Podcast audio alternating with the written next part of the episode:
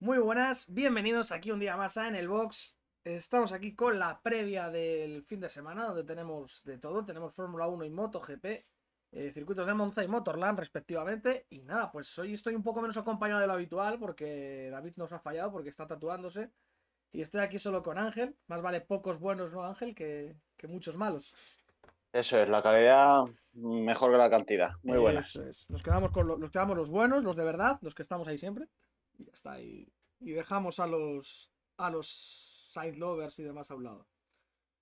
Pues bueno, si te parece empezamos repasando un poco la actualidad, donde hemos tenido pues mucho movimiento esta semana, ¿no? De fichajes y demás. Yo creo que prácticamente se ha cerrado la, la parrilla, ¿no? A espera de lo que lo que falte con, con los gas, sobre todo, ¿no? Ángel. No, con el segundo asiento de, de Alfa Romeo, sí, a ver, era. Lo de Mercedes era, era un secreto a voces. O sea, desde que se ha visto que este año Red Bull estaba fuerte, que Bottas no, no está dando la talla, por, así decirlo. Bueno, por así decirlo, no. Bottas no está dando la talla, no está, está por delante de Pérez, que es lo que se le pide, pero está siempre muy lejos de Hamilton y de Verstappen, que siempre Mercedes a lo mejor lo que le pide muchas veces es que cuando el coche es superior, que sea un 1-2 y no un 1-3.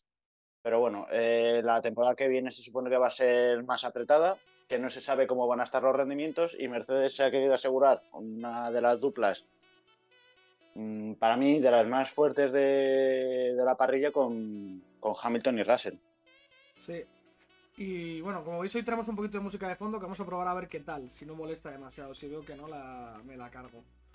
Eh, Y bueno, pues eh, para comentar los fichajes, pues eh, Bottas y Bottas se va a Alfa Romeo, sustituyendo a Kimi Raikkonen, ¿no? Podemos decir, porque Giovinacci no se sabe si va a seguir o no, parece que sí, ¿no? Ángel, en.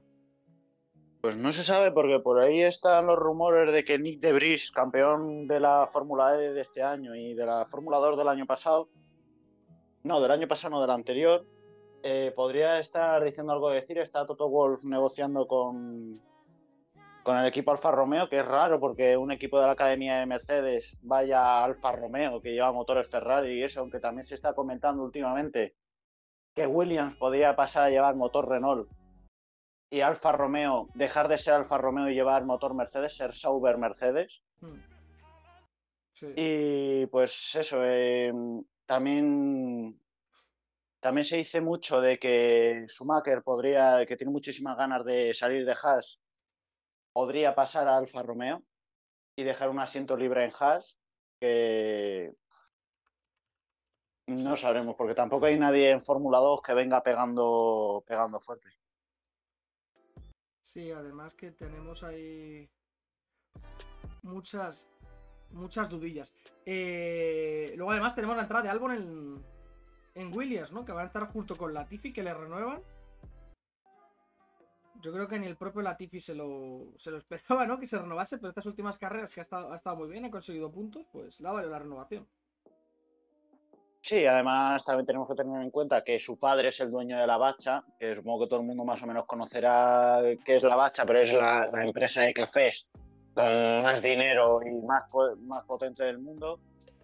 Y pues eh, hace un aporte económico a William bestial. Sí que es verdad que por rendimiento la temporada pasada eh, podremos decir que bueno, pero esta temporada tampoco está, no lo está haciendo mal, la verdad hasta, hasta el podio, bueno, llamémoslo carrera de, de Bélgica, pues estaba por delante de Russell, incluso en el Mundial. Mm.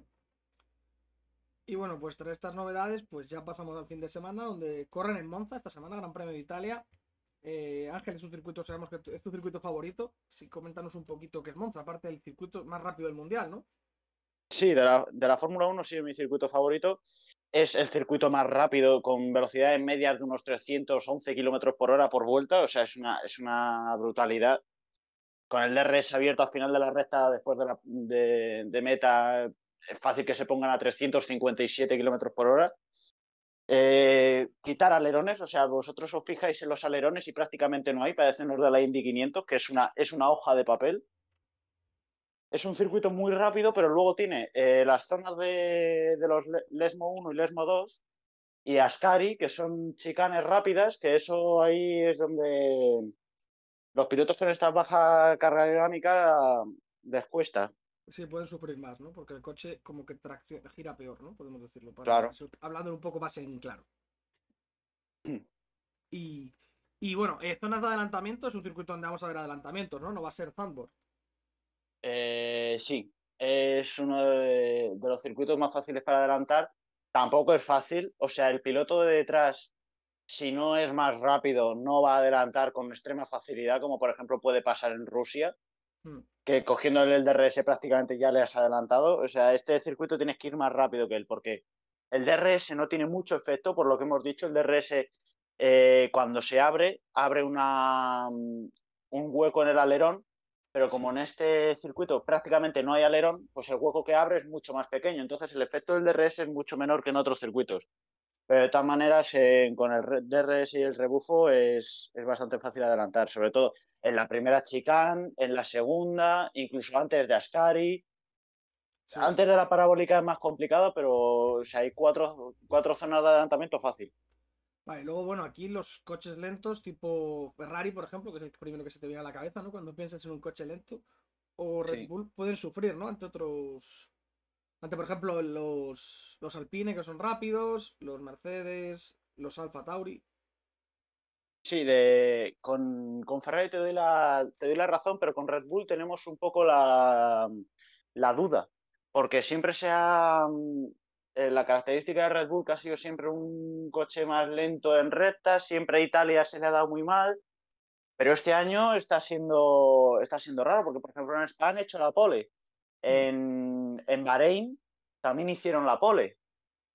Eh, y, y es que va cambiando, porque es que hay circuitos como por ejemplo en Francia que el Red Bull era más rápido en recta, el Mercedes era más lento en la recta. O sea, es, mm, no lo tenemos claro, no lo tenemos claro, pero aún así creo que los motores Mercedes van a tener esa, esa ventaja.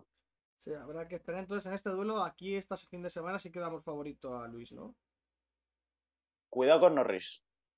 Y el, Merce- y el McLaren Mercedes, que es el coche más rápido en recta, todo, en todas las carreras del campeonato, el McLaren Mercedes ha sido el más rápido en recta.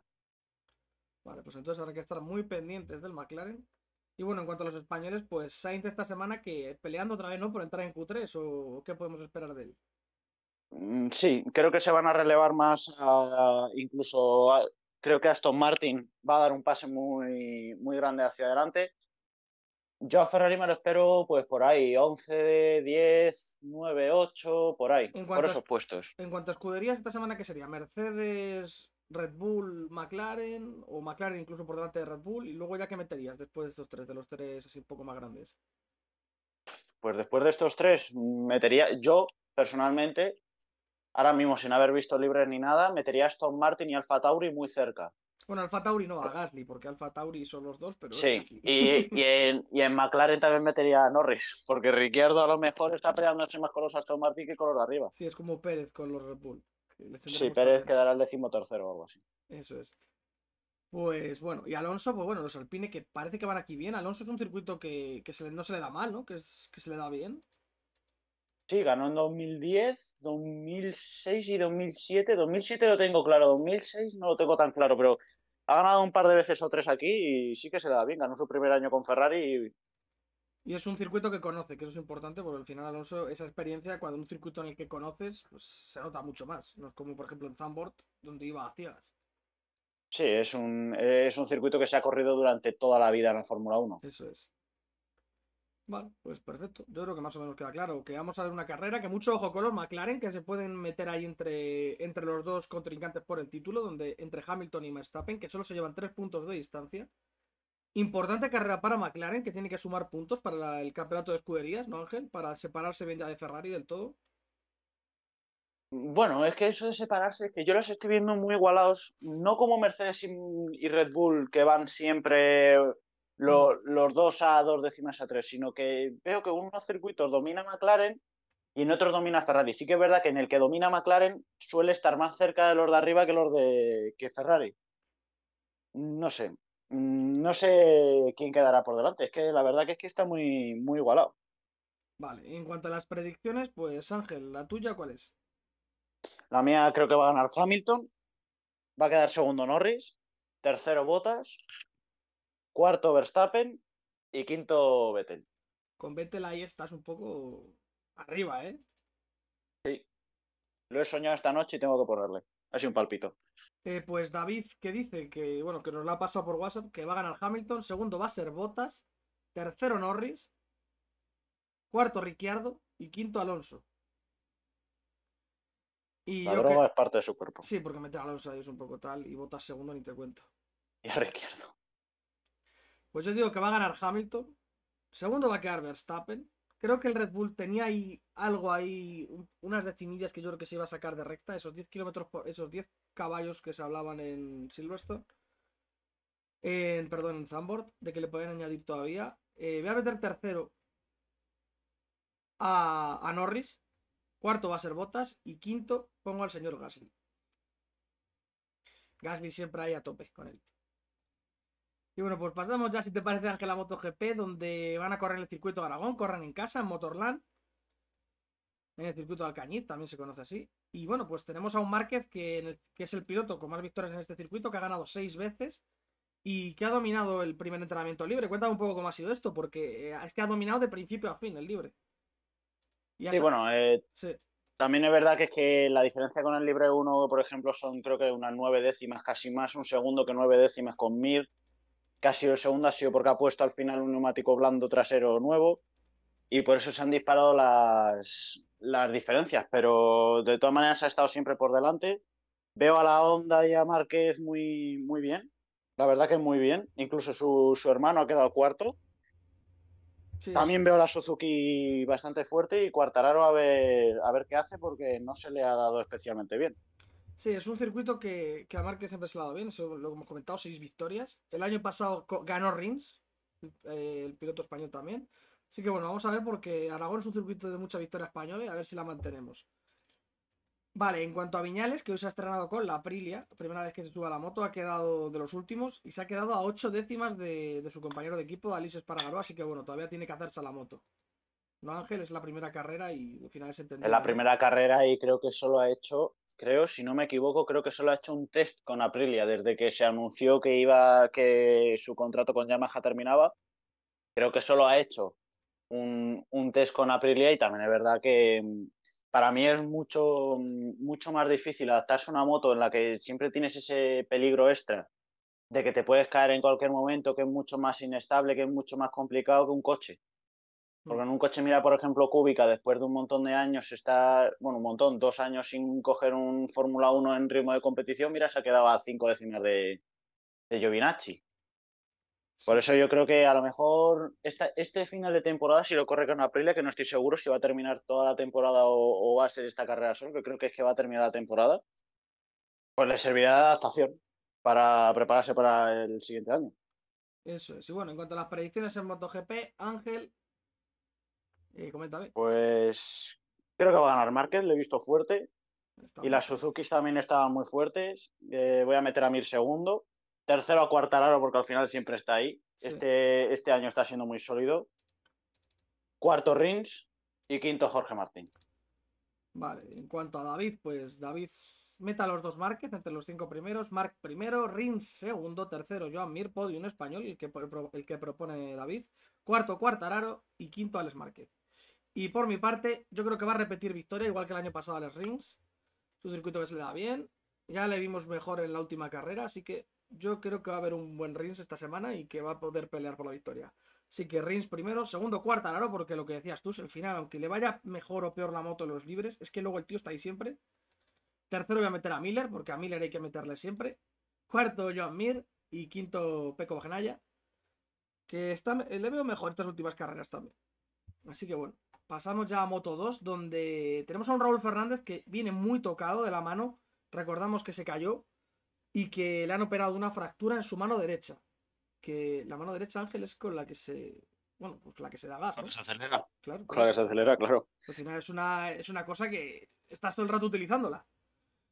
O sea, que Sí, más, hoy, por ejemplo, más ahí en esa zona. sí, hoy ha tenido que pararse en los libres porque es que le, le molestaba muchísimo, le ha empezado a molestar mucho y es que, pues, a ver si puedo acabar la carrera, que ese es el tema, porque bueno, al final la clasificación, pues es una vuelta, ¿no? Que si te duele, pues bueno, te puedes aguantar, pero estar ahí 20, 20 y pico vueltas ahí sufriendo de la mano, Sí, no se ha quedado, no se ha quedado lejos de su, de su compañero en No, cuanto a ritmo, ha quedado pero, séptimo. El tema que es ese, que es que si le molesta la mano, en carrera lo va a tener muy pero el problema es ese, si va a aguantar. Claro. Además que es que Remy Garner puede cerrar aquí el mundial, porque quedan, le saca ahora mismo 44 puntos, que son dos carreras, y quedarían eh, 6-7 por delante. O sea que es que prácticamente Remy Garner puede cerrar aquí la- el mundial. Si, Sí, sí, o, o se cae tres carreras seguidas o esto está prácticamente... si Raúl no, Aunque bueno. no termina, se acabó el mundial, podemos decir. Esperemos que no, pero una lesión así Ya, de bueno. repente de Garner puede, puede, puede ocurrir. Las motos es mucho más fácil que en los coches. Sí, eso sí es cierto. Una caída tonta que se haga daño y, y una carrera o dos fuera. Eso es. Y luego, bueno, pero no deseamos eso a nadie, ¿eh? No, claramente no, pero, pero de- que puede pasar, es mucho más fácil que los coches. Eso es. Y luego, bueno, pues tenemos el salto de Pedro Acosta a Moto 2, que va a correr ya la próxima temporada, se ha confirmado. Y bueno, esta semana tenemos corriendo a Manu Gas, que ganó en Super Sport 600 y va a estar todo el fin de semana compitiendo en Moto 2, no como el anterior Gran Premio que estuvo en MotoGP, donde solo corrió la clasificación y la carrera. Aquí va a hacer también los libres, va a estar el fin de semana completo. Así que a ver qué tal le va a Manu, que es un piloto al que de aquí le tenemos cariño porque a nosotros nos molan mucho las Superbikes. Y bueno, en cuanto a Moto 3, pues poquito más que comentar. Duelo entre Sergio García Acosta. Vamos a ver si hay menos marcaje que la anterior carrera para que Fenati no se lleve la victoria y pueda estar entre los dos españoles. Eh, va a haber muchos grupos, seguramente. Se va a desarrollar en grupo la carrera. La recta de Motorland es larga y permite. Y permite que los rebufos actúen y va a ser muy complicado escaparse. Pero bueno, Fenati lo consiguió el otro día, así que bueno. Vamos a ver si alguien consigue escaparse y llevarse ahí un poco el gato al agua en este circuito de Motorland. Y poquito más, Ángel. Si te parece, ya los emplazamos a los oyentes ya para el lunes, que estaremos con el post. Este lunes sí que sí, que esta semana hemos fallado. Y pedimos perdón. Esta semana ya sí que estaremos con el post. Además, que vas a poder ver la carrera en directo y todo esta semana, Ángel. Sí, la verdad que sí. Y nada más. Pues ser muy buenos y eso, y nos escuchamos. Eh, que se nos olvida algo. Eh, que esta Ah. semana hay carrera al sprint en Monza. Y hay mucho que contar aquí, ¿no, Ángel? Cuéntanos un poquito, porque se mantiene el sistema de puntuación y todo, ¿no? Sí, se, se mantiene igual que todo en Silverstone. Veremos a ver si qué pasa en esta carrera de sprint. Veremos a ver si es la, el tostón que yo me imagino que va a ser, porque en Silverstone lo que pasó es que Fernando Alonso nos dio espectáculo a todos, porque el resto de la carrera fue sin más, el trompo de Pérez, como no. Pero mm, esta carrera de sprint es importante porque eh, todos sabemos que es que Verstappen está usando su tercer motor y no va a llegar al final con el, con el motor que tiene actualmente hasta el final de la temporada y tiene que penalizar. Tú piensas, vale, penaliza ahora, hace la clasificación del viernes y en la carrera del sprint y en la carrera del domingo tiene esa, esa, esa doble oportunidad para llegar a los puestos de arriba. Pues no es así. Si tú penalizas en esta carrera, la carrera del sprint la vas a hacer con la clasificación que has hecho el viernes. Mm, el domingo sales como has hecho el, el sábado Hmm. y el domingo va a ser cuando eh, se te acumulen esos puestos en parrilla. Vale, vale, entiendo, entiendo. O sea, que se queda todo para el domingo, por decirlo así, los puestos de penalización, ¿no? Sí, y Toto Wolf también ha estado diciendo que a lo mejor penalizaban en Monza y tal, así que cuidado con las con las porras que a lo mejor vuelva a ganar Gasly. Vale, y pues por esto a lo mejor David no la metió entre los cinco primeros. Y luego, otra cosa, en la carrera del sprint, ¿sobre qué horas era más o menos? Porque la clasificación entiendo que a las 2, ¿no? 2, 3. Sí, no. No, no, no, no, no. Hay cambios. Hay cambios. Vale, pues Eh, los libres 1, los libres 1 van a ser a las dos y media. Y la clasificación va a ser hoy viernes. Bueno, el viernes de- del fin de semana. Hmm. A las 6. A las 6 de la tarde.